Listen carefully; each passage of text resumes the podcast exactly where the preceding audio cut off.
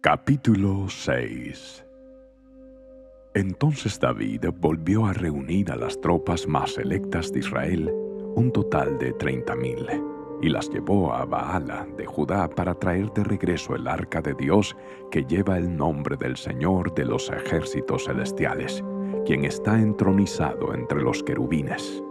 Así que pusieron el arca de Dios en una carreta nueva y la retiraron de la casa de Abinadab que estaba en una colina. Usa y Ahío, hijos de Abinadab, guiaban la carreta que cargaba el arca de Dios. Ahío caminaba delante del arca. David y todo el pueblo de Israel celebraban ante el Señor, entonando canciones y tocando todo tipo de instrumentos musicales, liras, arpas, panderetas, castañuelas y címbalos.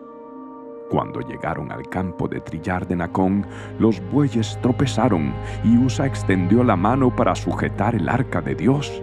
Entonces se encendió el enojo del Señor contra Usa, y Dios lo hirió de muerte debido a lo que hizo. Así fue como Usa murió allí mismo junto al arca de Dios.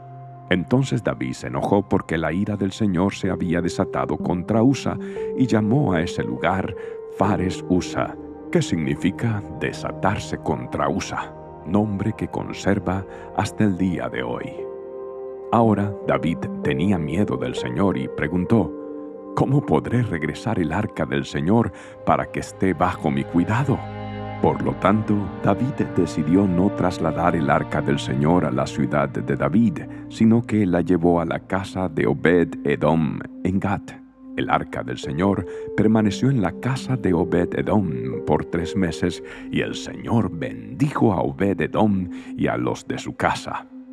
Entonces le dijeron al rey David, El Señor ha bendecido a los de la casa de Obed-Edom y a todo lo que tiene a causa del arca de Dios. Luego David fue y llevó el arca de Dios de la casa de Obed-Edom a la ciudad de David con gran celebración. Cuando los hombres que llevaban el arca del Señor dieron apenas seis pasos, David sacrificó un toro y un ternero engordado. Y David danzó ante el Señor con todas sus fuerzas, vestido con una vestidura sacerdotal. David y todo el pueblo trasladaron el arca del Señor entre gritos de alegría y toques de cuernos de carnero. Entonces, cuando el arca del Señor entraba a la ciudad de David, Mical, hija de Saúl, se asomó por la ventana.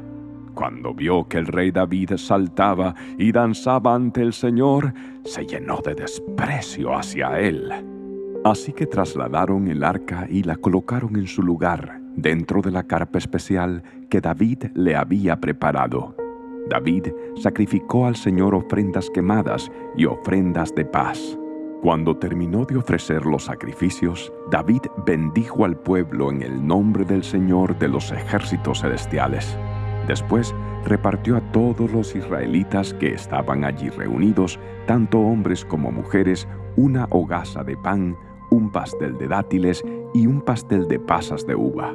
Luego todos regresaron a su casa. Cuando David regresó a su hogar para bendecir a su propia familia, Mical, la hija de Saúl, salió a su encuentro y le dijo indignada, Qué distinguido se veía hoy el rey de Israel, exhibiéndose descaradamente delante de las sirvientas tal como lo haría cualquier persona vulgar. David le replicó a Mical, estaba danzando delante del Señor, quien me eligió por encima de tu padre y de su familia. Él me designó como el líder de Israel, el pueblo del Señor, y de este modo celebro delante de Él.